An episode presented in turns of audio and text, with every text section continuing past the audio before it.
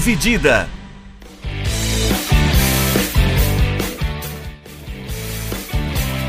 Alô, amigos do podcast Dividida, sejam bem-vindos a mais um episódio do nosso podcast.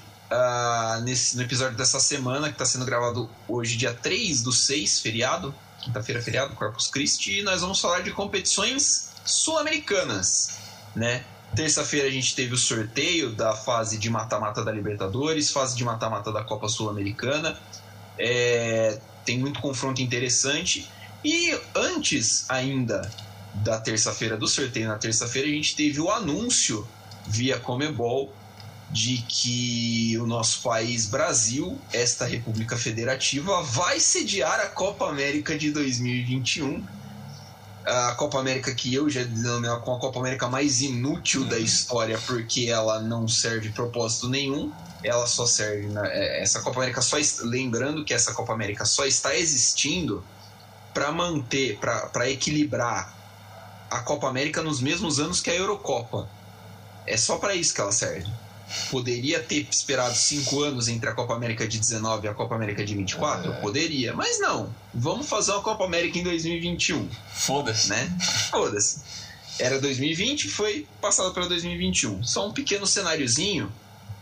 É... A Copa América ia ser disputada entre Colômbia e Argentina, né? Metade, um grupo na Colômbia, outro grupo na Argentina. A fase final também dividida, mas a final seria na Colômbia a Colômbia vive, um, vive momentos de tensão social, com muitos protestos devido a uma reforma da Previdência que não caiu bem com a população. A população foi para as ruas protestar contra isso. De, e com, com essa situação, uh, o governo colombiano e a Comebol chegaram a um acordo que não seria uh, seguro pro, uh, fazer né, a competição na Colômbia, então a Colômbia se retirou, deixando somente a Argentina como sede enquanto a Comebol tentou buscar alguns outros parceiros, o Chile também parecia que estava interessado. A Argentina, por causa da situação da Covid no país, acabou se retirando também da, da candidatura de ser o país sede, né? Falou que não, tem, não teria condições de sediar. Depois disso, a Comebol recebeu ofertas de alguns outros países para sediar, como Paraguai, Equador e Venezuela. Todos esses países não estão com situações confortáveis em relação à pandemia. E no fim das contas, quem abraçou essa causa foi a Confederação Brasileira de Futebol, o governo federal e, enfim, né, juntou os três, né, a CBF, o governo e a Comebol e resolveram fazer uma Copa América aqui no Brasil. Comigo aqui, Vinícius de Assis Bringel. E aí, Bringel, o que, que você acha da Copa América no Brasil? E aí, pessoal, e aí, Milani? Cara, sem palavras, né? A gente já tava até falando durante a semana e hoje também. E eu acho que já ficou claro para todo mundo que o ninguém tá interessado em assistir uma Copa América, ainda mais em um torneio que já teve nos últimos seis anos teve três vezes e agora teria seria para ano passado, né? Aí por conta do Covid adiaram para esse ano. Então, cara, já não faz o menor sentido a Copa América, virou só um torneio sem graça.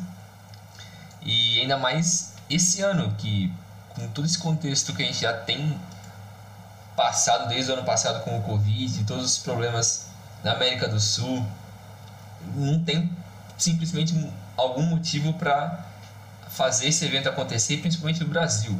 A gente sabe o que a gente está vivendo aqui, não faz o menor sentido, não tem explicação cabível o Brasil trazer um evento do tamanho da Copa América, a não, só o dinheiro é o motivo para isso. Só o dinheiro e exposição para mostrar que o Brasil é um país incrível, apesar de todas as coisas ridículas que a gente adora fazer. Mas é, esse é o Brasil, né? Ensinando o mundo como se viver. Mas, é, cara, e o pior de tudo, né? A gente já estava falando antes também, é como é o regulamento desse torneio, né? Porque são dois grupos quatro equipes de cada grupo passa, só uma fica fora. Então, mata-mata de oito equipes, então vai direto para as quartas, né? Só uma fica fora de cada grupo. Então, você vai ter 700 jogos entre equipes ruins, sem o menor motivo. É basicamente isso. É, é basicamente isso. São dois grupos de cinco e passam quatro, ou seja, né, você está premiando exatamente o quê? Não dá para saber, entendeu? Não dá para saber. É, é um torneio inchado, é um torneio complicado de, de, assim, de definir, né? É um torneio que deveria ter mais duas seleções, na verdade, né? É. Lembrando que a Austrália e Catar estavam nos planos originais para a Copa América em 2020, mas uh, desistiram uh, no, no ano passado mesmo, devido ao cancelamento. As sedes foram definidas ontem, salvo engano. A fase de grupos vai ser disputada em Brasília, no Mané Garrincha, que vai ser o estádio de abertura. Cuiabá na Arena Pantanal, Goiânia Estádio Olímpico e o estádio Newton Santos no Rio de Janeiro, popular Engenhão, vai receber jogos uh, também da fase de grupos e alguns do mata-mata. O só a final que vai ser no Maracanã também no Rio de Janeiro. É... Eu tinha falado da, da organização é, e, e, me vê agora. A gente sofre tanto para organizar essa baderna que é o campeonato, os campeonatos aqui nacionais, né? A gente já sofre tanto com o protocolo, entre aspas, que existe e, e todos os problemas que você tem para organizar o estadual e depois um campeonato brasileiro num país que é gigantesco e aí do nada você resolve trazer uma competição que não precisava, né? Tipo, não precisava, você resolve trazer para dentro do país organizar aqui, né? Não tem, quase não tem nada acontecendo, então vamos organizar. Mas é, um é campeonato cenário, a mais. É o cenário perfeito para esse, pra esse caos que a gente vive. Igual você falou, o calendário brasileiro já é um absurdo. Mano, é o tipo, é o sonho dos caras que organizam o futebol brasileiro fuder mais ainda. Trazer mais um torneio que não faz o menor sentido. Só faltar trazer a Olimpíada pra cá também. Aí seria ótimo.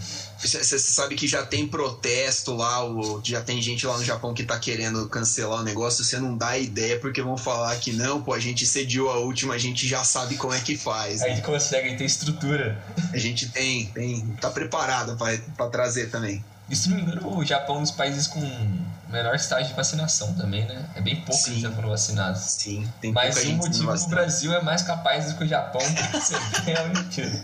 A vacinando mais, vem pra cá. Olimpíadas 2021, aonde? Rio de Janeiro de novo, né, parça? O Brasil é um país iluminado. Ah, vamos falar de coisa boa, vai. Vamos falar de coisa boa ou coisa menos, não sei é, dos sorteios, né? Sorteios da segunda fase dos campeonatos da Comebol, esta entidade maravilhosa. Ah, na Libertadores, então, a gente teve a conclusão da fase de grupos na última semana. Dos times brasileiros, só o Santos, que disputou a fase de grupos, não passou para a segunda fase, né? O Grêmio, a gente lembra que caiu na pré-Libertadores. Ah, o Santos não passou na fase de grupos. De resto, todos os outros times passaram pelos seus grupos, eu acho que só o São Paulo também passou como segundo colocado, né? O resto todo Dos brasileiros, acho que foi é, o único que ficou em segundo. Acho que foi. É.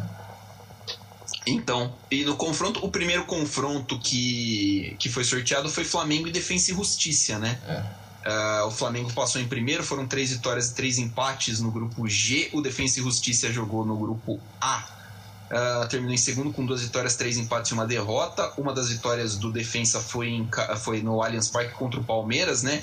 O Gabigol é o artilheiro do Flamengo e um dos artilheiros da Libertadores com seis gols.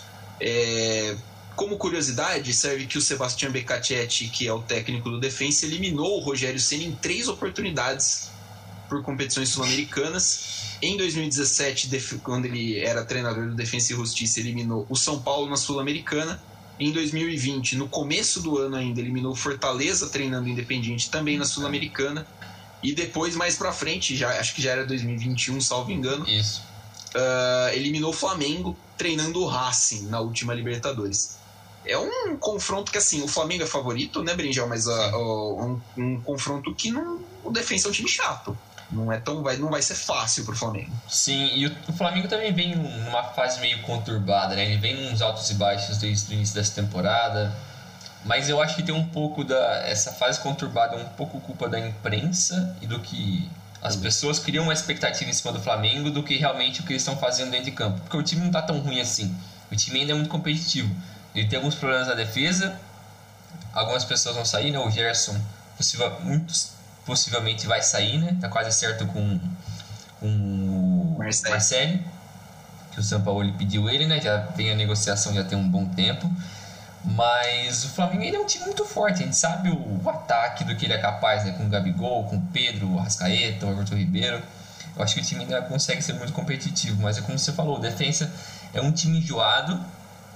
Ele já tem um histórico com o Rogério Ceni, que não necessariamente eu acho que isso vai trazer de volta para esse confronto, confronto.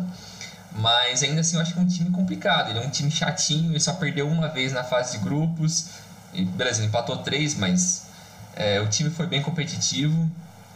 Vamos ver, eu acho que, que tem tudo para ser um confronto que se o Flamengo moscar demais, cara, nossa, esse é a cara do Flamengo perder pra esse time, mano. É a cara do Flamengo.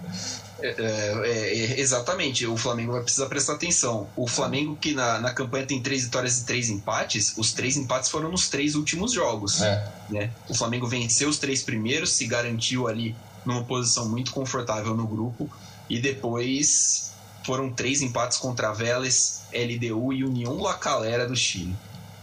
Meu Deus. Aí o próximo confronto é o Internacional, que passou em primeiro no grupo B, e o Olímpia no mesmo grupo que passou em segundo. O Inter teve três vitórias, um empate, duas derrotas. O Olímpia teve três empates, nem, três vitórias, nenhum empate e três derrotas e ficou em segundo no grupo, mas ele ficou em ele é o último dos segundos colocados na Libertadores. O artilheiro do Inter que é o Galhardo, né? Mas esse confronto também é o que a gente estava falando antes também, que eu odeio esse negócio de que os caras passam e se enfrentam equipes do mesmo grupo, da mesma forma que vai ser o do São Paulo e o Racing, que eram os times do mesmo grupo e vão se enfrentar agora nas oitavas. Perde um pouco do sentido porque você já está meio que enjoado, entre aspas, de enfrentar o mesmo time. Ou você já tem meio que uma noção do que espera daquele time. Só que o problema desse confronto é que agora o Olímpia só vem se ferrando, né? Porque ele está correndo o risco de dispensar vários jogadores porque não tem mais dinheiro e ele vai tentar apostar na base. E mesmo o Inter não, não estando no seu melhor momento, ele perdeu a, a final do, do Gauchão, do Gauchão. Pro, pro Grêmio, mas o Ramires não vem conseguindo também melhorar a equipe porque, cara, também não, não tem como o cara fazer mágica. Eu acho que a partir do momento que ele assinou aquele pré-contrato com eles no fim do ano passado, né, que ele já tinha acertado com o Inter, eu acho que ele tava com uma expectativa diferente, porque ali foi quando o Kudê saiu mais ou menos e o Abel tava entrando. Então eu acho que o time não tava tão ruim assim, questão de elenco. Mas você olha o time do Inter hoje, é muito fraco o elenco. É ridículo. Se depender do Edenilson, meu Deus do céu, cara. É, é lindo. É, eu, vou, eu vou discordar um pouquinho. Eu acho o elenco do Inter até muito bom, mas ele não é um elenco que putz, não é um elenco que encaixa no estilo de jogo do, do Miguel Angel Ramírez. É. é um elenco que, vai, que iria precisar de muito reforço. Você precisa de uma reformulação que o Inter não fez. Né? E é. então é, é um trabalho que começa devagar. A imprensa gaúcha é chata. A imprensa gaúcha fritou o Cudê e o Cudê estava liderando o Campeonato Brasileiro com 600 reforços, com 600 desfalque, né, meu? É.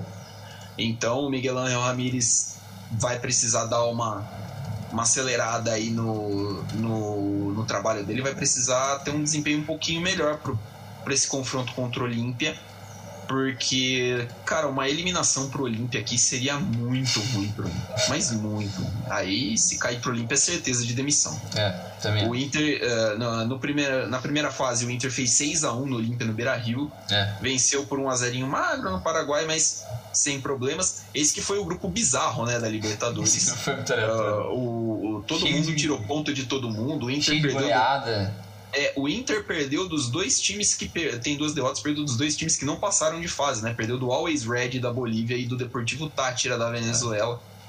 E, enfim, historicamente, uh, um confronto histórico entre esses dois times aconteceu em 89. O Inter uh, foi eliminado pelo Olímpia na semifinal daquela Libertadores. Nos pênaltis dentro do Beira Rio, o Olímpia foi vice-campeão aquele ano, perdendo para o Atlético Nacional também nos pênaltis aquela, aquela, aquele confronto. Confronto seguinte: Barcelona de Guayaquil e Vélez Sarsfield. O Barcelona passou em primeiro no grupo C, quatro, quatro vitórias, um empate e uma derrota, num, num grupo que era considerado muito difícil para todos, né? É um grupo que tinha Boca, Santos e The Strongest da Bolívia. Uhum. O Carlos Garcês do Barcelona fez três gols e é o artilheiro do time, então é uma campanha muito surpreendente, mas o Barcelona se provou um time muito forte dentro de casa. Né? Fora de casa só venceu o Santos. E assim, é um time que dentro de casa vai dar trabalho. Fora de casa é, é acessível. Do outro lado, o Vélez, que passou em segundo no grupo do Flamengo, né? Venceu Isso. 3, um empate e duas derrotas. Uh, uma das derrotas para o Flamengo em casa, o empate foi justamente com o Flamengo no Maracanã, num joguinho fraco, xoxo na última rodada, que valia a primeira posição do grupo, inclusive. Se o Vélez vencesse, o Vélez poderia ficar, o Vélez ficaria com a primeira posição. É, o Vélez é um time que precisa jogar mais bola. Tem muito jogador bom, tem muito talento interessante, é, um jogador jovem que pode despontar com sucesso no futuro, mas precisa jogar um futebolzinho um pouquinho mais convincente, né? Precisa chegar um pouquinho mais de, de força aí.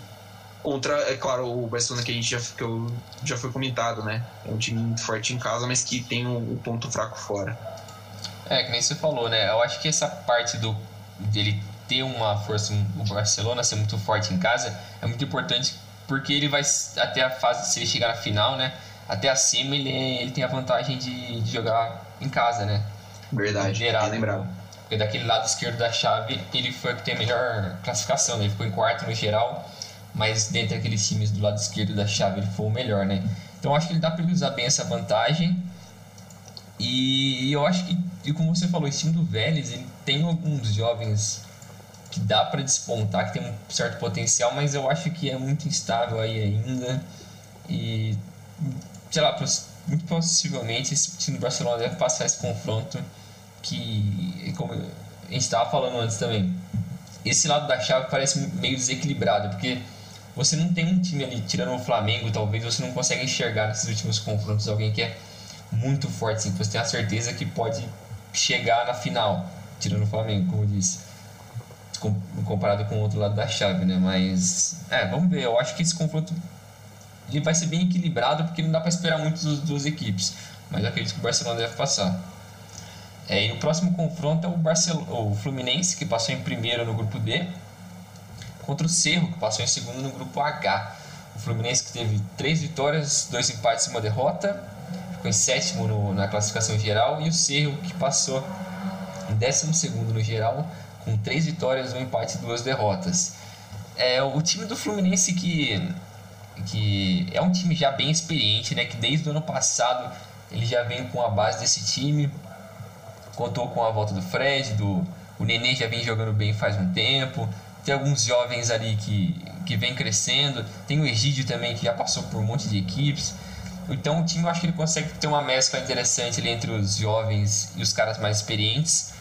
E tá conseguindo ser competitivo assim no Brasil, eu acho. Eles chegaram na final do. do Carioca, não Carioca, sim.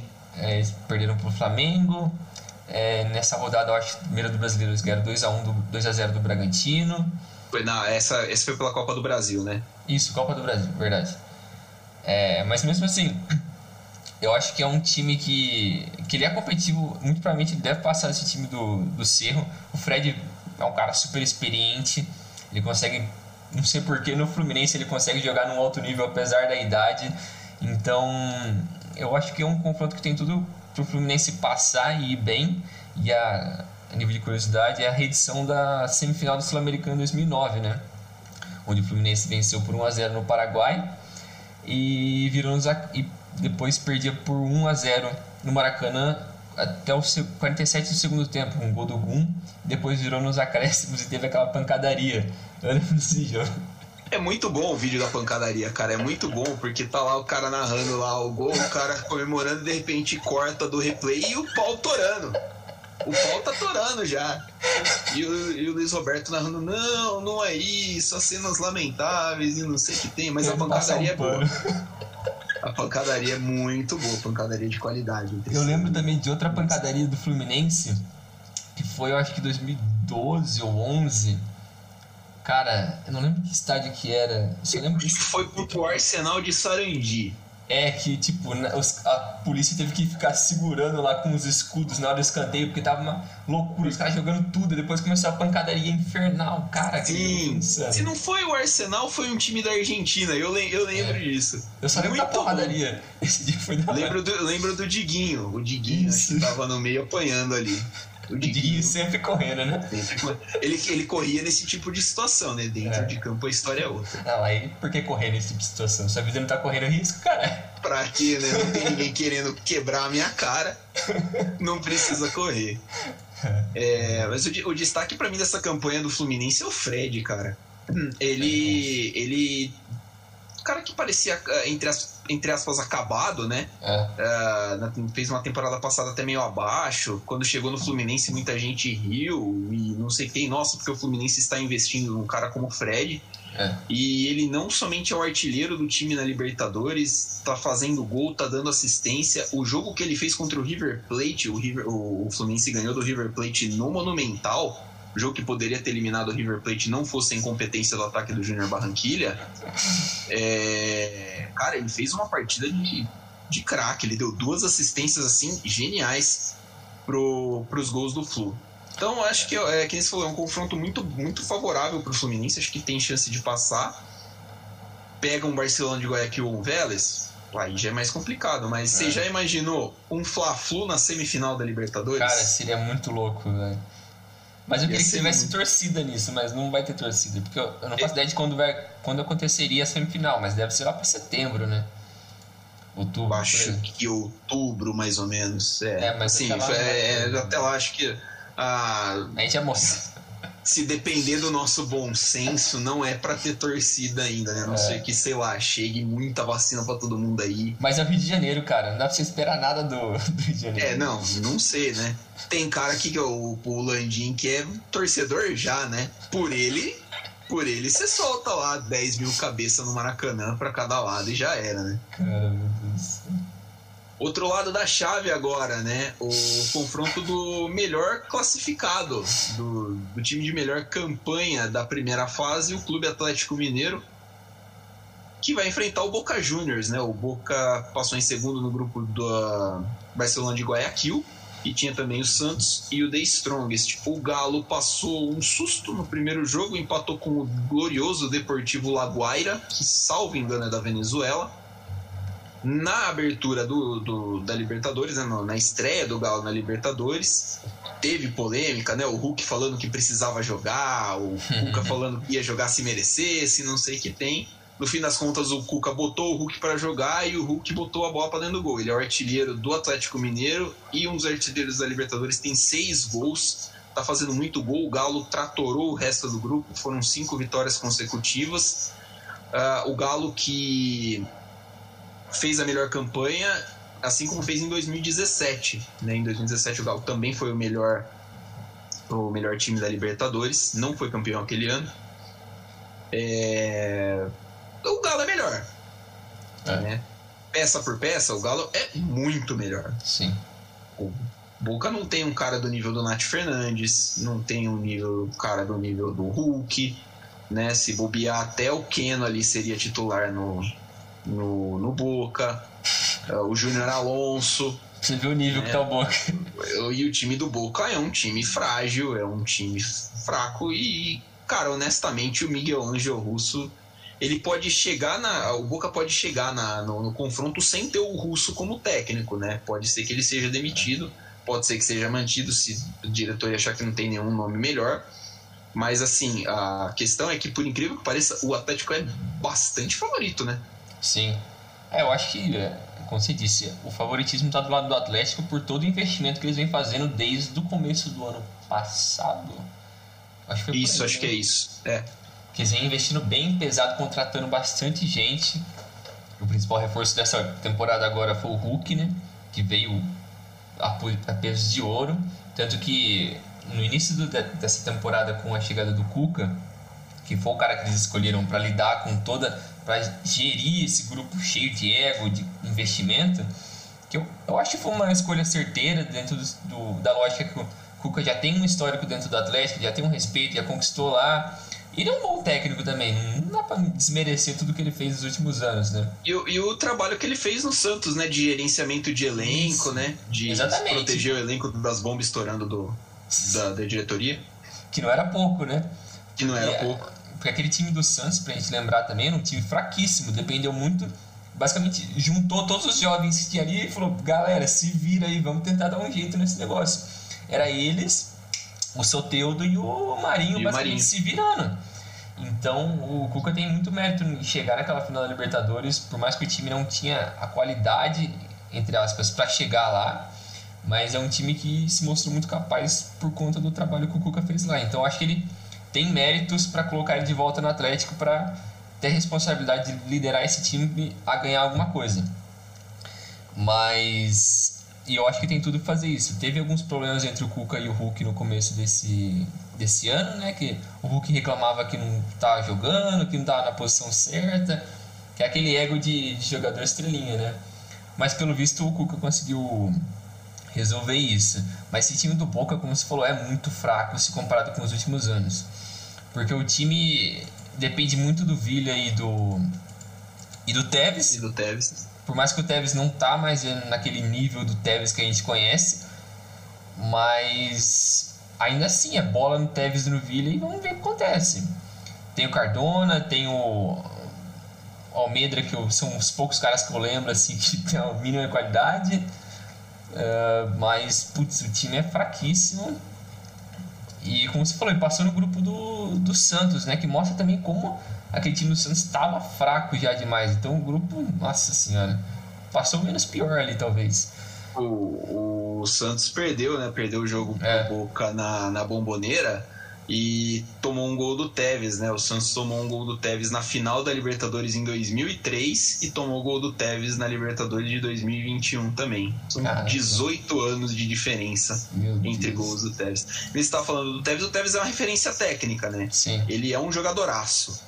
é Claro, eu acho que é indiscutível, mas assim, ele sempre dependeu bastante do físico dele e nessa É. idade que ele tá, é, já não dá, já não dá mais, né? Não dá pra ele ser o carro-chefe do time do Boca. Sim, ele tem falou. 37 anos, mas é que nem você falou, aquela explosão dele de- dos tempos de United, de Juventus, que ele botava a bola pra frente e correria na raça ali, não tem mais como. Por mais que no nível da América do Sul dá pra você ainda ter bastante sucesso sem usar tanta velocidade, mais a técnica, mais controlar mais o jogo, que é o que geralmente os jogadores mais experientes acabam fazendo aqui, que nem um Daniel Alves da vida, que ele perdeu a explosão, mas ele consegue mais ser um cara de poucos toques ali assim. Mas enfim, eu acho que tem tudo pro, pro Atlético passar com certa facilidade desse confronto. A não ser que dê uma pipocada monstra lá na bomboneira. Mas o próximo confronto é o Argentinos Juniors, que passou em primeiro no grupo F, e o River Plate, que passou em segundo no grupo D. Clássico argentino, né? O, Argentinos Juniors passou na fase de grupos com 4 vitórias, 0 empates e, dois, e duas derrotas. O River passou com duas vitórias, três empates e uma derrota. Esse time do, do Argentinos Juniors eu acho que é uma grata surpresa, pelo menos pra mim. Eu não esperava que o time fosse passar tão bem assim né, nessa fase de grupos. Eu esperava um pouco menos deles. E o River, que também não é aquele River dos últimos anos, porque muita gente saiu, teve muita reconstrução, mesmo de todas as temporadas que o Galhardo tá lá, tem alguma reconstrução em todos os anos, vai e vem uns dois, três caras ali, alguém vai para Europa, outros não, mas a base do time ainda fica uma outra, uma outra peça mais experiente e o Galhardo, que é o principal ali, o comandante, é o cara que sabe gerir bem esse, esse grupo. E eu acho que o, Argentinos Juniors fez uma fase de grupos bem tranquila, né? Teve as quatro vitórias tal, ele se garantiu bem cedo, mas o, o River que, como eu disse, ele tem o Galhardo, ele é um, tem um sistema já bem sólido, mas já não tem aquela mesma aquele mesmo ar de, de River dos últimos anos, não tem aquele mesmo perigo, aquele mesmo time é, chato né, de Libertadores, que a gente não gosta de ver. Copeiro, né? É, que é copeiro, que você, por mais que você tenha jogadores a nível técnico superior, você acaba perdendo na cabeça, no psicológico, que é a graça da Libertadores. É um negócio que não tem em nenhum outro torneio do mundo. É, o, o River que teve o talvez o jogo mais notável, talvez, da, da fase de grupos, que foi contra o Santa Fé, né? É. Uh, o jogo que foi o Enzo Pérez pro gol, não tinha reserva. Nossa, esse negócio e, foi maluco.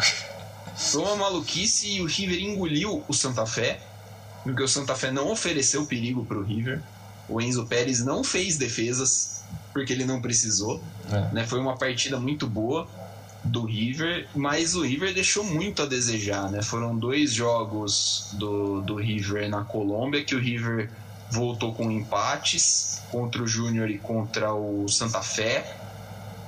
É um time que perdeu do, do Fluminense em casa. É, assim, foi pouco futebol que o River mostrou na fase de grupos. É. É, assim, vai melhorar para a segunda fase, deve melhorar porque o Galhardo é um baita técnico e vale lembrar que a temporada argentina acaba agora. Né? Então, até a próxima fase é outra temporada para eles, então os times costumam se reforçar. Então, deve melhorar. Mas vai precisar, não é só você trazer o reforço e botar para jogar, né? O cara precisa se adaptar, o cara precisa tem todo esse, esse trâmite aí, não é, não é simples assim você chegar e, e vai dar certo. Então, é, é um confronto que, para mim, tem, tem é, apesar do, do Argentino Júnior ser o time que vai decidir em casa, é o confronto que tem uma certa, um certo favoritismo para o River, mas eu não ficaria surpreso se o Argentino Júnior conseguisse, uh, de alguma forma, conseguir eliminar o River. O técnico do Argentino Júnior é o Gabriel Milito, é. é. ex-zagueiro do Barcelona, do Zaragoza, irmão do Diego Milito. Ele teve uma passagem também por outro clube como técnico. Ah, não, o Diego que treinou por um período Racing, não foi? Ou eu foi acho que foi. Eu Cara, acho que lembro. foi o Diego. Mas enfim, é, também concordo com você, assim, eu tava lembrando agora, você lembrou desse jogo maluco que foi o esse contra o Santa Fé, que o River tava quase sem ninguém por conta daquela é, do colapso do Covid ali no elenco, né? Que todo mundo ficou de fora, teve que jogar o, o Enzo Pérez estava machucado e teve que ir pro gol. E por isso ele foi pro gol. Mas eu queria também, ficou curioso para saber se vai ter alguma sequela por conta do Covid, porque sempre tem, essa dúvida, né? De, de os caras às vezes não conseguem voltar para o mesmo nível pós-Covid em um curto espaço de tempo. Eu lembro até o Kai Havertz, ele deu uma entrevista falando disso ele teve o Covid no começo do ano, se não me engano, ou na virada do ano. E ele falou que só de ficar duas semanas sem fazer nada, ele já não. Quando ele relava na bola depois desse tempo, ele era como se ele estivesse aprendendo a jogar bola tudo de novo.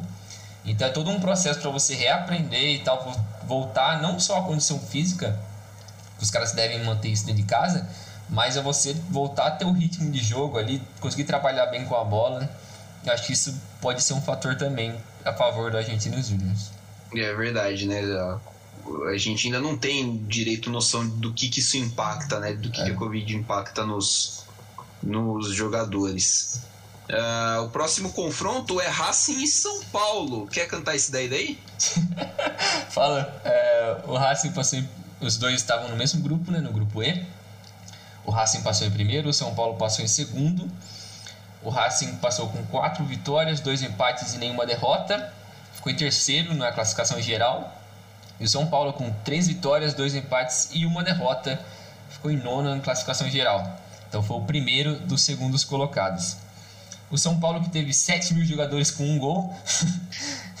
e, e o, e eu achei impressionante. Eu achei impressionante que nenhum jogador do São Paulo fez mais de um gol na Libertadores, cara. O São Paulo fez bastante gol, fez nove gols no, no, é. nos jogos, mas nenhum deles fez mais de um.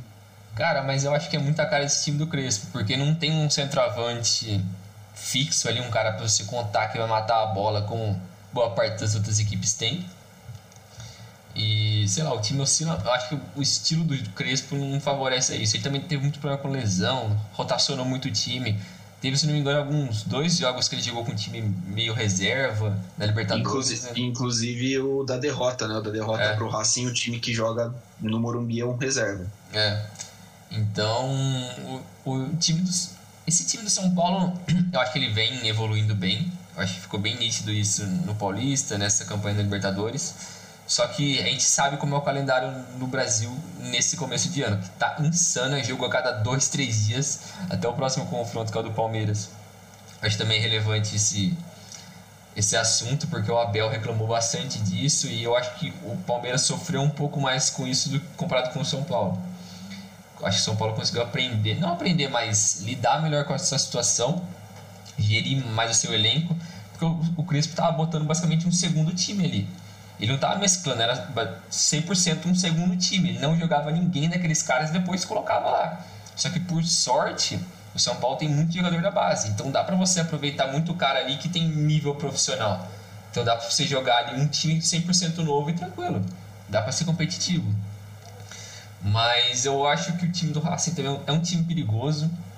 É um time que é, é chatinho, como todos os times argentinos. É um time complicado, não dá para você dar muita brecha para eles. E como ele já venceu o São Paulo nessa fase de grupos, por mais que não era o time 100% do São Paulo, time titular, eu acho que mostrou que eles têm qualidade para ganhar. Então, não sei, eu acho que vai ser um confronto bem equilibrado. Eu não, não vou dizer que o São Paulo é favorito, mas eu acho que tá uns 50%, 50% ali, eu acho que tá. Acho que é bem parelho esse confronto. É, eu concordo com você, Bringel. Uh, os dois confrontos na fase de grupo foram bem, bem parelhos, assim, né? Dois time, os dois times não tiveram, assim, é, nenhum teve uma vantagem muito clara em cima do outro. É. Então acho que é um confronto muito em aberto, né? O Racing é um time perigoso, o São Paulo também é. O trabalho do Crespo é bom, né? É. O trabalho do Crespo é muito bom no, no, no começo, nesse começo de trabalho em São Paulo. Então, é, a ver aí, a ver é um confronto, talvez o, o, confronto mais parelho da, da fase de grupos, acho. Talvez. Eu acho que sim, talvez sim. Da, talvez da fase de grupos não, né? Das oitavas de final, no caso. É... Talvez com Barcelona e Vélez mais parecido é. também. Mim seja bastante parecido. E são dois times que a gente estava falando no, no, outro confronto uh, de times do mesmo grupo entre Olímpia e, e Inter, que são dois times que já se conhecem, né? Já tem lá os, os, dois jogos. Então você já tem uma base do que, do que esperar Sim. do outro time. Só a título de curiosidade, o São Paulo fez uma campanha melhor que dois campeões de grupo, né? O São Paulo fez uma campanha melhor sendo segundo do que Fluminense e Internacional fizeram sendo uh, campeões dos seus grupos. O último confronto dessa fase de oitavas de final é o Palmeiras e a Universidade Católica. Palmeiras, que foi o líder do grupo A, venceu cinco jogos, perdeu um, perdeu só para o Defensa em casa e de resto venceu todo mundo. A Universidade Católica passou pelo grupo F, que é o grupo do Argentinos Júniors, três vitórias e três derrotas. É a segunda pior campanha entre os segundos colocados. O Palmeiras fez a segunda melhor campanha no geral, né? É... Curiosamente, é a primeira vez desde 2017 que o Palmeiras não faz a melhor campanha da primeira fase. Né? 18, 19, 20, o Palmeiras foi o melhor time da primeira fase, dessa vez não foi. Mas, ah, assim, é um confronto que deu. deu achei que o Palmeiras se saiu bem na, na, na é difícil falar que é sorte, né? É. Ah, o Palmeiras deu sorte, mas é um confronto muito acessível pro Palmeiras. A Universidade Católica não me empolgou no, no vi os, os, dois jogos da fase de grupos, não me empolgou, não é um time que que uh, assim esteja, por exemplo, no nível do Argentinos Júnior. O Argentinos Júnior teria um adversário, um adversário bem mais complicado mas o Universidade Católica que bateu o Argentinos Júnior para garantir a classificação no último, no último, na última rodada é, é um confronto muito acessível para o Palmeiras. É um confronto que o Palmeiras, para mim, leva uma certa vantagem, principalmente porque o Palmeiras tem um retrospecto muito bom jogando fora de casa na Libertadores. O Palmeiras não perde desde a fase de grupos de 2019 fora de casa. Então. Uh, acho que tem uma certa vantagem. Precisa ver. O, o Palmeiras vem desempenhando um futebol meio irregular nos últimos anos. Nos últimos anos, não, perdão. Nos últimos jogos. Tem, o time tem oscilado bastante. É, sobraram muitas críticas, algumas justas, algumas bem injustas para mim pro, pro Abel. A final do Paulista ficou assim uma, uma marca meio estranha né? Mas uh, acho que uh, pelo menos nesse confronto o Palmeiras ainda tem boa chance de passar. O artilheiro do Palmeiras na temporada na, na Libertadores é o Rony. O Rony tem seis gols, é um dos artilheiros da, da Libertadores também. E o Rony está a um gol de se tornar o maior artilheiro da história do Palmeiras na Libertadores também. Cara, que bizarro isso. Ele, o William Bigode, tem 11 gols. O Borja, se não me engano, tem 10. O, artilheiro, o maior artilheiro do, do Palmeiras na história da Libertadores é o Alex Cabeção, tem 12. Então acho que assim, é um confronto que é, é acessível para o Palmeiras, sim. Sim. Uh, não, não vejo a Universidade Católica dando muito trabalho, assim, a não ser que o Abel resolva escalar, sei lá, o Felipe Melo no gol. É, como você falou, eu também acho que já é, é, tem uma boa chance do Palmeiras passar esse, esse confronto. Porque o Católica, eu não acho que ele tem time para passar do Palmeiras. Por mais que o Palmeiras venha sendo irregular em alguns momentos nesse, nesse início de ano. Mas é que eu, eu acho que é culpa um pouco do calendário, é um pouco, um, um pouco de culpa por conta da indecisão, por conta das decisões do Abel em algumas escalações. Mas aí qualquer um pode errar, né? Não tem o que fazer. Quando você tá tendo muito jogo, você tem que variar. Uma hora ou outra ele vai errar, não tem o que fazer. Tem que colocar o time titular toda hora. Então, mas o time titular é muito bom, todo mundo sabe disso. Esse time é basicamente o mesmo que foi campeão da Libertadores ano passado. Então, acho que eles não tem muito o que se provar. Todo mundo sabe que o time é capaz. Mas e o time, eu não sei o que acontece que o Rony consegue ser tão fodido assim na Libertadores, não faz É o homem sentido. Libertadores. Cara, o maluco tá de hack. Mas é bacana, mano. É bacana por ele, porque ele é um puta cara esforçado. Ele corre demais, o maluco é louco. Nossa. Mas eu, eu acho que o time, o time é muito forte. Eu acho que não tem muito como errar nesse, nesse confronto aí não. Mas é como a gente estava falando antes também. Esse lado da chave, o lado direito, né, tá muito forte, tá muito ridículo. Eu acho que é quase improvável que o campeão não saia dali. Sinceramente, é muito forte. É, acho que o grande candidato do outro lado é o Flamengo, né? É. é o, o, grande oponente. Se do outro lado a gente pode ter uma semifinal em um Fla-Flu, é. né? A gente pode ter um Palmeiras e São Paulo nas quartas de final e na outra quarta de final a gente pode ter um Boca e River. Nossa. Tá bom, né? Tá bom, né? Eu acho que tá, tá competitivo. Pode ter, por exemplo, um Palmeiras e River na semifinal de novo. Pode ter São Paulo e River, São Paulo e Boca.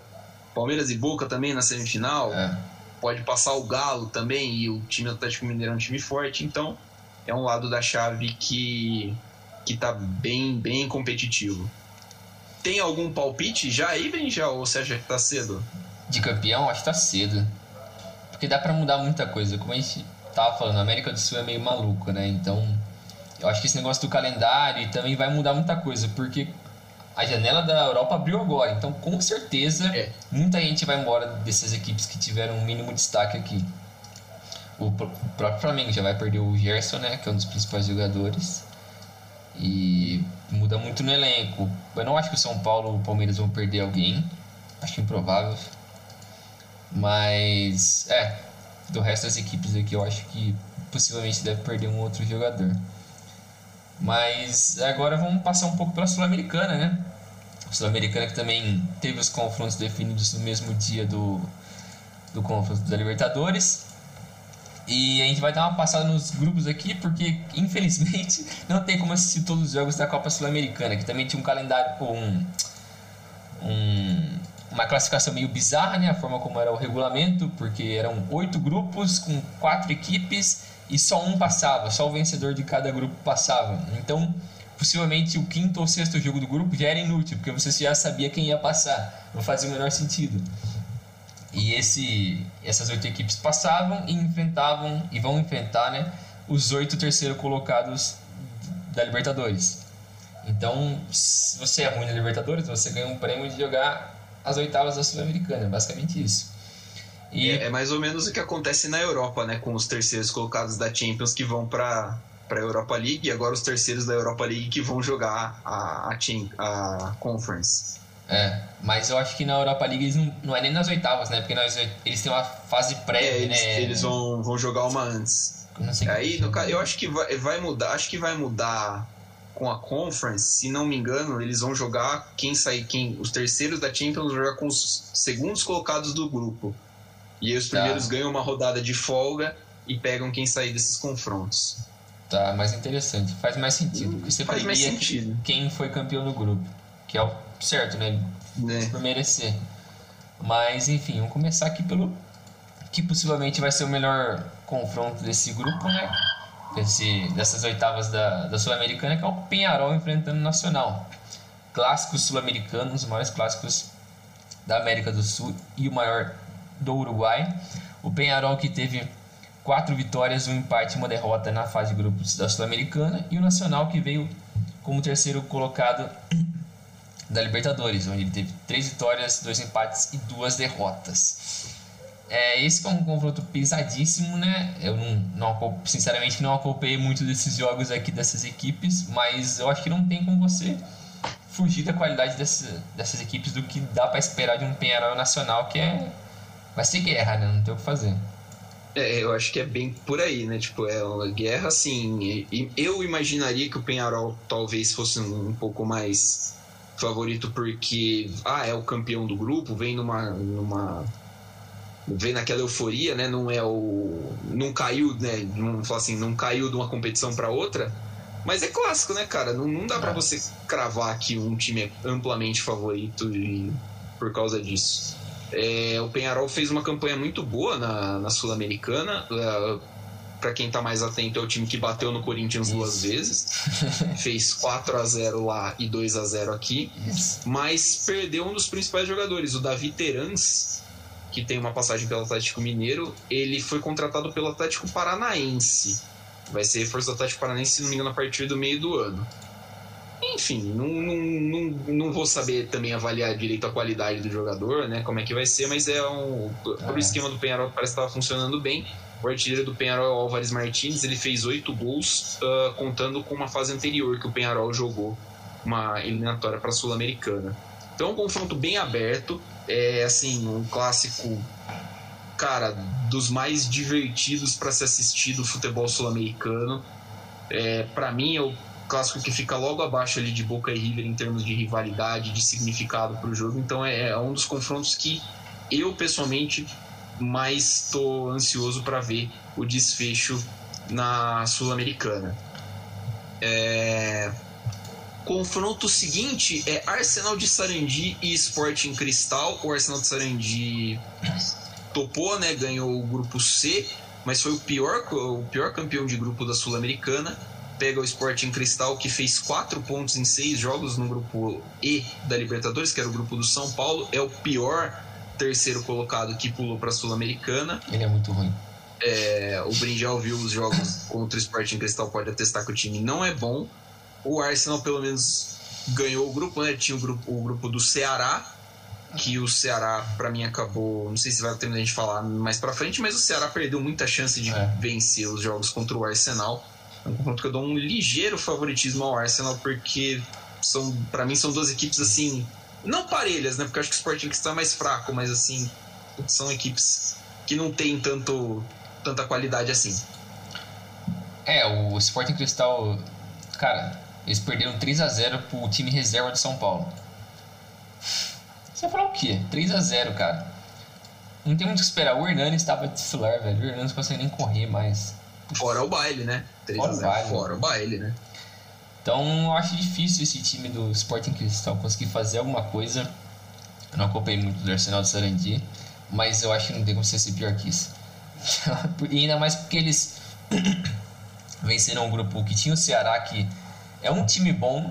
Quem, desde o ano passado no, no Brasil eles vêm fazendo um futebol bem competitivo. Então, lógico, não tem super estrelas, mas é um time muito bom. Então, foi até uma surpresa para mim que eles não ganharam esse grupo, mas se o Arsenal ganhou, ele, ele se mostrou ser mais competitivo do que, do que as outras equipes. Então, grande favoritismo para eles, para mim. O próximo confronto é o Grêmio, que vai pegar a LDU. O Grêmio que passou em primeiro na classificação geral nesse, nessa Sul-Americana e a LDU que veio como segundo melhor vindo da Libertadores.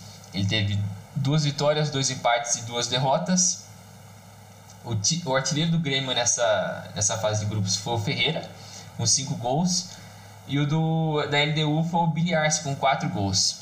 O time do, do, atleta, do Grêmio vem melhorando bem. Eles foram campeões da, do Gauchão, né? Em cima do Inter. Eu acho que o Thiago Nunes vem conseguindo melhorar o trabalho dele. O time con consegue aos poucos ter a cara que ele queria ter, que tentou pelo menos eu acredito eu, tentou fazer no Corinthians, mas não deram muito espaço para ele tentar fazer isso. E eu acho que ele é um bom técnico, ele se mostrou bem no Atlético Paranaense. foi bem, eu acho que ele tinha potencial para fazer algo bom no Corinthians, mas enfim.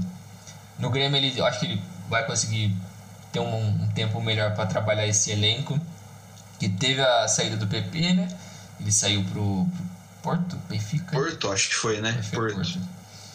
E era um jogador importante, mas era já esperado que fosse embora. Mas ainda o, o, elenco do Grêmio que tem alguns medalhões, tem Diego Souza, tem o Rafinha, tem o, a, a defesa que ainda é a mesma, né, com, com o Jeromel, com o Kahneman. Tem esses caras bem experientes.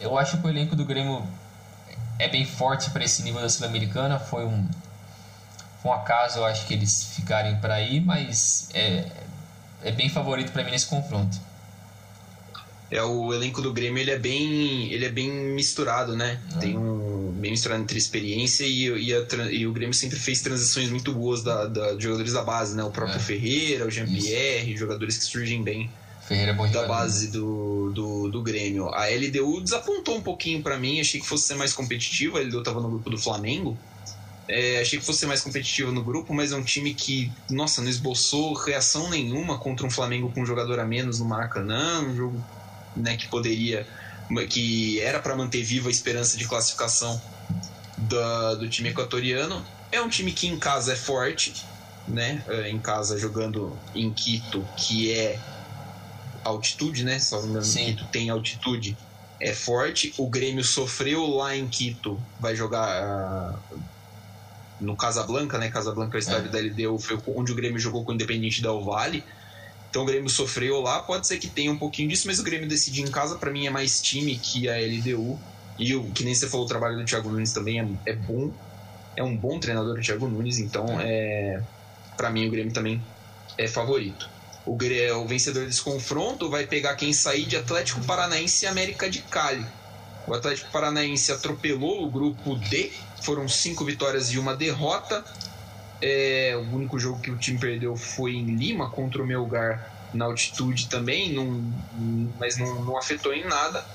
É um time que tem um trabalho relativamente novo, né? O técnico novo, que é o Antônio Oliveira, chegou agora no começo dessa temporada 2021 do futebol brasileiro. É, ele era assistente, se não foi assistente do Paulo Autuori, treinou o Benfica B, se não me engano é um nome muito novo, um nome bem desconhecido mesmo, né, do, do público geral. Uhum. E o Atlético pode ser uma, uma, uma grata surpresa aí. Acho, na, não na fase de mata-mata, né? Acho que era bem esperado que o Atlético fosse passar, mas uma grata surpresa para se matar para as fases adiantes. Enfrenta o América de Cali, que, de que se esperava até alguma coisa, né? No, o América de Cali estava no grupo do Atlético Mineiro, mas é um time que é muito fraco, é. na verdade, para o cenário internacional. Os times colombianos foram muito mal nas competições sul-americanas esse ano. É, é um time fraco. O, o artilheiro do, do, do, América de Cali na Libertadores é o Adrian Ramos. Lembra dele? Nossa. Do Borussia Dortmund? Sim. Aquele? É, eu, esse Adrian Ramos é aquele Adrian Caraca, o que ele tá fazendo aqui, mano? Então, é 36 anos, acho que ele tem 35, é fim de é um jogador já na, uhum. na, no final de carreira. Então, assim, não vejo muitos obstáculos no caminho do Atlético Paranaense para passar de fase e fazer a reedição da semifinal da Copa do Brasil, né? Que o Atlético foi campeão. O Atlético Paranaense eliminou o Grêmio naquela semifinal. Isso.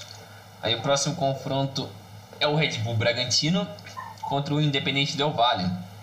O Bragantino que passou em sexto no geral, ele ficou com quatro vitórias, nenhum empate, duas derrotas. E o Del Valle que teve uma vitória, dois empates e três derrotas, veio como o sexto melhor vindo da Libertadores. Esse time do, do Bragantino também é um elenco que já vem melhorando dos últimos anos nesse projeto da, da Red Bull, né? Já vem crescendo bem. O ano passado foi bem surpreendente para mim como eles conseguiram dar um passo à frente, por mais que foi instável na segunda metade do brasileiro, que eles caíram um pouco de nível. Mas o time ainda era muito bom. O Claudinho foi a revelação do campeonato. Se não me engano, ele ganhou como melhor jogador do campeonato também. Sim, sim. E é um jogador muito bom. Ele possivelmente vai sair do Bragantino agora, que ele tem uma proposta do Zenit, né? Não sei o que ele vai fazer lá, mas beleza, então com uma proposta de lá. Mas o time também é muito jovem, vem é um time que eu acho que tem potencial para chegar mais longe nesse, nessa competição. Se perder o Claudinho é uma perda considerável.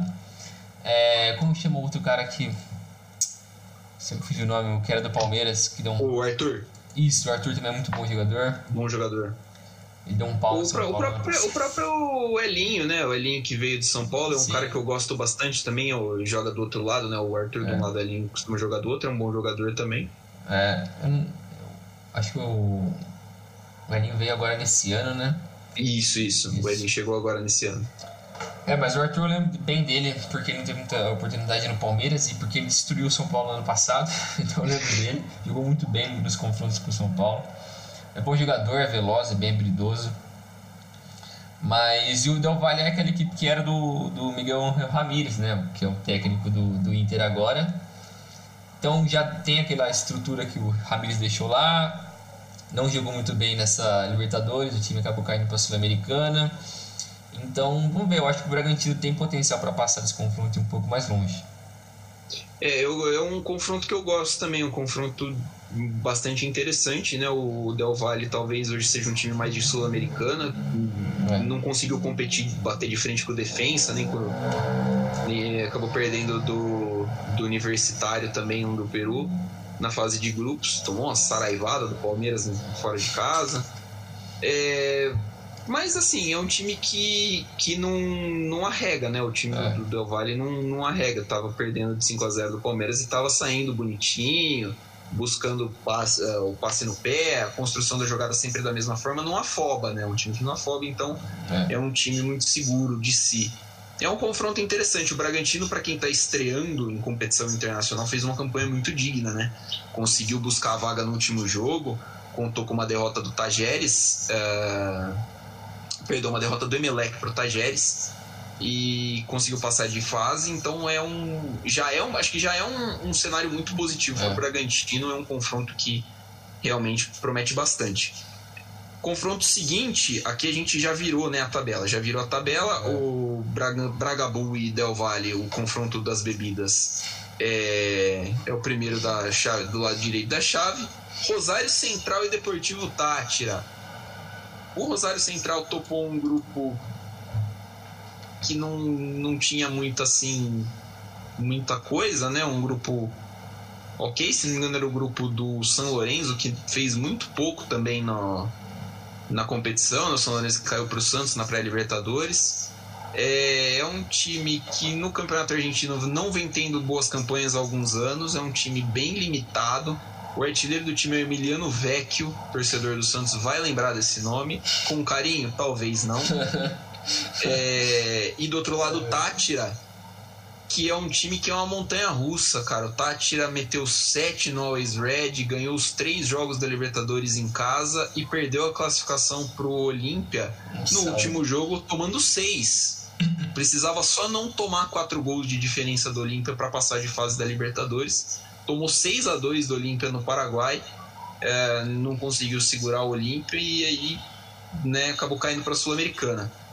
É um time, então é um time assim meio incógnita. Eu coloquei o aqui com um confronto meio aberto, mas daria uma certa vantagem pro Tátira. Não me surpreenderia se o Tátira passasse do Rosário Central. É, vamos seguindo aí. O próximo confronto é o Libertar, que passou em primeiro no grupo F, e o Júnior Barranquilha, que veio como o quarto melhor vindo da Libertadores. O Libertar teve quatro vitórias, um empate e uma derrota, passou em quinto no geral. E o principal artilheiro da equipe é o Antônio Barreiro com dois gols. E o grande artilheiro do Júnior Barranquilha é o Miguel Borja, o maior jogador da história do Palmeiras. É o é Rony que- que habla, fi. Ele só faz gol na Libertadores, esse porra aí. Cara, esse maluco, velho. O pior da, da história desse negro é que os caras querem trazer ele de volta pro Palmeiras e os caras até cogitaram ele pro São Paulo. É um absurdo, mas. Nossa, mano, para, que isso? Não, não tem como não dar, não. Ah, mas enfim, tirando a, a piada com o Borja, eu acho que é um confronto muito equilibrado. O Júnior não é uma equipe das mais competitivas da, da América do Sul e o Libertar é uma equipe que a gente sempre vê na Libertadores, né? Uma equipe que tá sempre ali competindo na fase de grupos, na, na, nos mata-matas tá sempre frequentemente. Então eu acho que tipo, duas equipes de uma certa. O Bertal com um pouco mais de tradição, o Júnior Barranquilla que é um time que vem sendo competitivo nos anos para cá. Eu acho que é um confronto bem parelho. Não vejo muita, muito favoritismo para nenhum dos dois lados. Eu acho que a não ser que o Borja faça um milagre ali, como ele gosta de fazer nas competições sul-americanas, eu acho difícil é, acontecer uma coisa muito, muito fora do esperado aí. É, tem que ver se o Borja vai continuar, né? Se ele for voltar é. no meio do ano pro Palmeiras, aí ele vai brocar em cima da Universidade de Chile. É, o último confronto aqui dessa fase oitavas de final é um confronto pesado e é pesado pra caramba. Né? Se o primeiro confronto que a gente falou, que era Penharol e Nacional, tinha oito Libertadores, aqui são dez. Dez, porque o Independiente tem sete. Independiente de Avejaneda e Santos, o, o confronto que já foi palco de oitavas de final da Libertadores de 18, né? O Independiente passou porque o Santos perdeu por WO o primeiro jogo, polêmicas na escalação do Carlos Sanches, o River Plate não foi punido por ter feito a mesma coisa. É... Mas é um, um, jogo gigante, cara. É um, é. um jogo gigantesco para o cenário internacional. O Independiente passou sem muito susto pelo grupo B. Foram quatro vitórias e dois empates. Passou pelo grupo que tinha o Bahia, Inclusive, quando o Independente veio jogar aqui na Bahia, o time teve alguma, alguma um desencontro assim do protocolo da, de Covid da Comebol com o protocolo de Covid de Salvador e o time não, não pôde sair do aeroporto, o time passou a noite no aeroporto. Foi no dia do jogo, saiu no dia do jogo, conseguiu fazer, conseguiu um 2 a 2 muito bom lá em Pituaçu e então assim, Independiente não teve, não teve problemas para passar pelo grupo. É, é, um time que caiu agora na semifinal da Copa da Liga Argentina. O técnico é o Julio César Falcione, que já tinha uma, algumas passagens anteriores, é muito querido pela torcida do Independiente e vem fazendo um trabalho legal. Então é um time que para mim é franco favorito nesse, nesse confronto. É. É, tem um certo favoritismo. O Santos é, que a gente estava falando, né? O Santos é o o atual vice-campeão da Libertadores, mas o time não é mais aquele, é. né? O Santos perdeu o principal zagueiro para o Benfica, perdeu um dos principais meio-campistas para o Japão, perdeu o Soteldo para o futebol para MLS, para o Toronto é. FC. E o resto, cara, é jogador aquele. Só o Marinho. O Marinho é muito bom jogador é. e tal, mas assim, é um trabalho que o Fernando Diniz vai ter. Vai sofrer um pouquinho para botar esse time no trilho, né? O tanto que ele vai chamar os caras de perninha. vai chamar. Vai chamar o, o, o, Marinho de perninha, o Marinho vai bater neles, assim. Cara, mas eu acho que esse confronto pesadíssimo, como você falou. Independente e Santos são equipes de nível Libertadores. Por mais que o Independente ele não é nem sombra do que ele era alguns anos atrás, tanto que ele fez de cagada já, o time Nossa. não consegue mais ser aquele gigante argentino. E o Santos também é outro que, mano, ele é o clone do Independente, um time que tem muita história no passado, mas fez tanta besteira nos anos pra cá. Só que o Santos, por sorte, ele conseguiu ter umas campanhas relevantes em alguns torneios, mas é meio esporádico, assim, né? Não faz o Santos também não O Santos também nunca caiu pra segunda divisão, né? Verdade. O Independente já caiu. Mas mesmo assim, eu acho que é um confronto tem um favoritismo pro Independente, porque ele ter sido um dos melhores vencedores de grupo nessa Sul-Americana, e pelo Santos vir muito mal. O time é muito fraco. Infelizmente não dá não dá para afirmar que esse elenco consegue ser minimamente competitivo. Ele já ele teve risco de cair na, no Paulista nesse ano. E, cara, só de você ter 1% de chance de cair no Paulista já é vergonhoso para qualquer um dos grandes. E é como você falou, a maioria dos caras mais importantes daquele elenco que chegou na final da Libertadores do ano passado, todos foram embora, tirando o Marinho.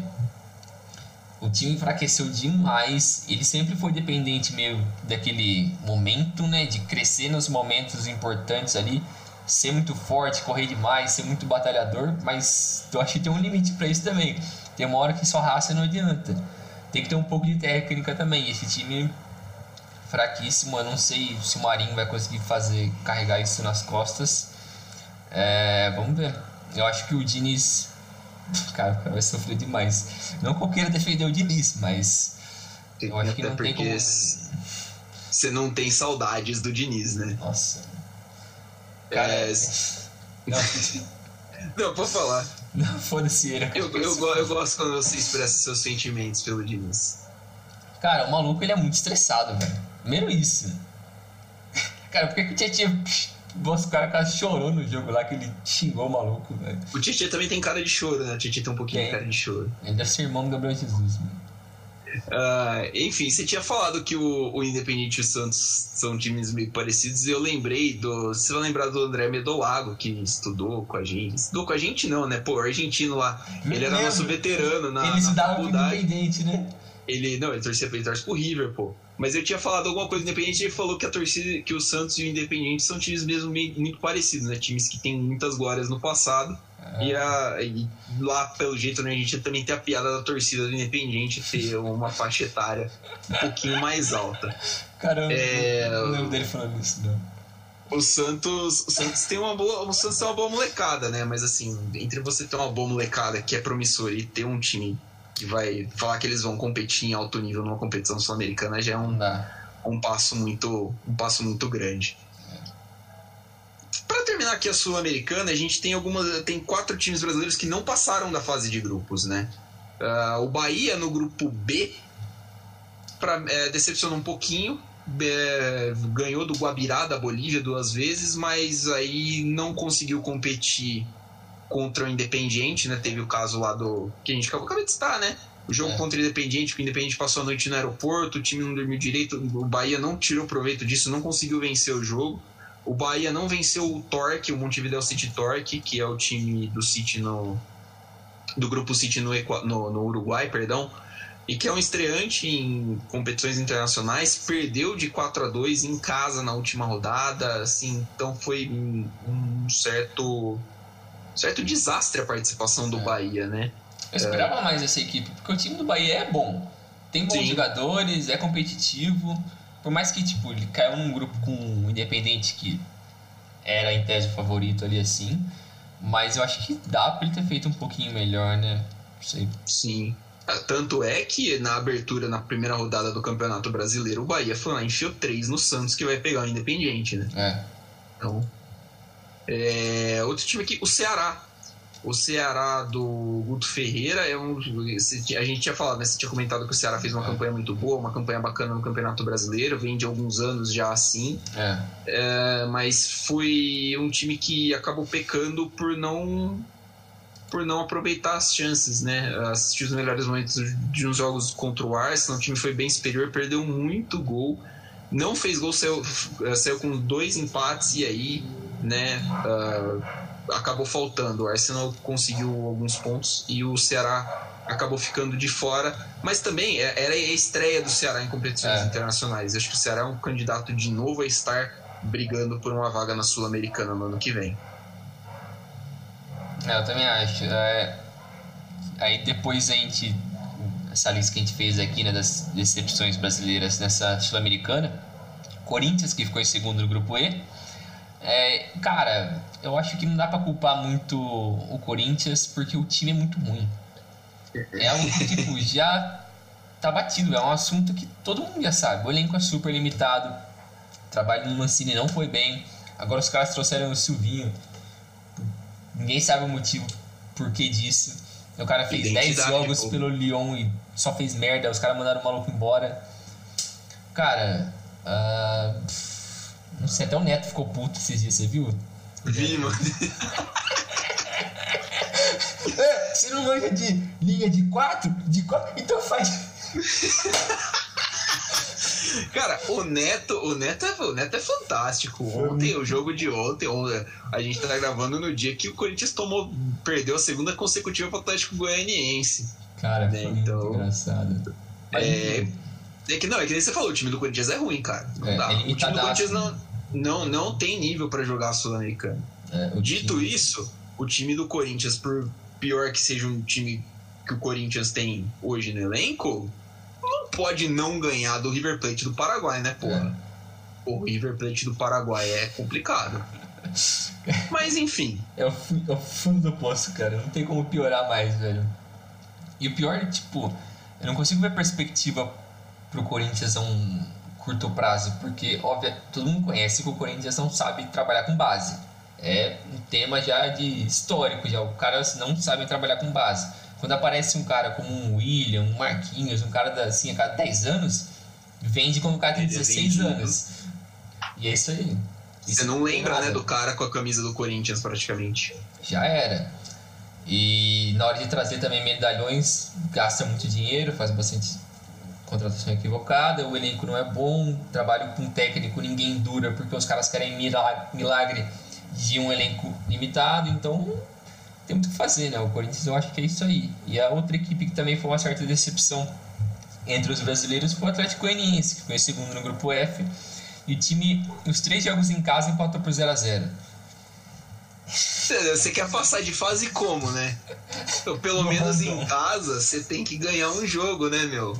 Mas não, os caras não fizeram gol em casa. Aí também não tem Cristo que ajude, né? É. O, o Atlético, e o Atlético Goianiense é um time que a gente tá falando ganhou do Corinthians os últimos dois jogos, né? O brasileiro no fim de semana, Copa do Brasil ontem.